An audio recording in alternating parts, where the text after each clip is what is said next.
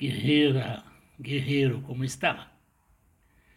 Fazendo de tudo para mudar as coisas que não lhe servem mais? Ótimo. É só saber por onde começar. Uma boa pista nos deixa o poeta Rumi. Ontem eu era inteligente, então eu queria mudar o mundo.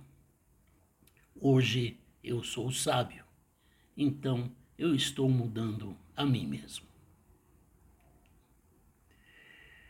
Hoje eu trago um conto zen chamado Os Dois Monges e a Jovem.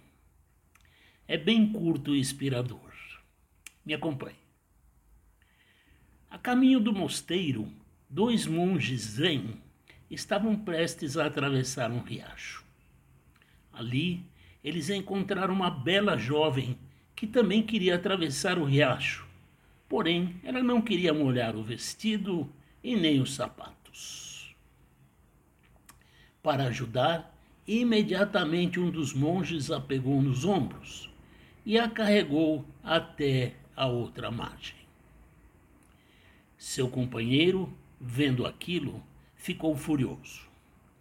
Ele não disse nada na hora, mas estava fervendo por dentro aquilo era proibido. O monge budista não devia tocar numa mulher. E ele não apenas a tocou, mas também a colocou nos ombros. A caminhada continuou, os quilômetros passaram, e ao chegarem ao mosteiro, passando pelo portão, o monge, furioso, voltou-se para o seu companheiro e disse: Terei que falar com o nosso mestre sobre este assunto e contar-lhe tudo, o que você fez é proibido. O primeiro monge ficou surpreso. Do que você está falando? O que é proibido? Você esqueceu? perguntou o segundo. Você carregou a jovem nos ombros.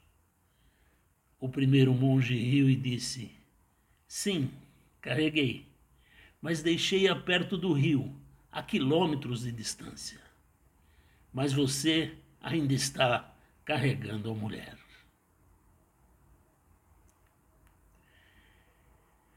Essa história zen ajuda-nos a compreender que às vezes permanecemos apegados ao passado, a emoções de culpa ou ressentimento. E às vezes damos-lhes uma importância desproporcional.